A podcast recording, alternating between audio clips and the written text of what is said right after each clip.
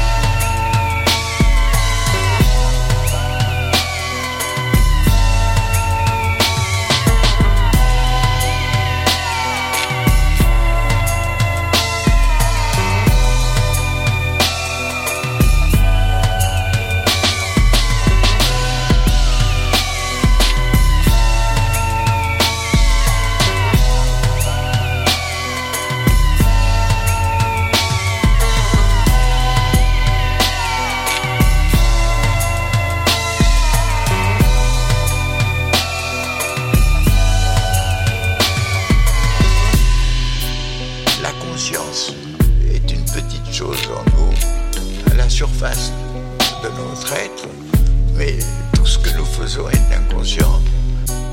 Nous sommes possédés par des forces puissantes, et notamment une force qui nous dit vie. Ben, faut y obéir.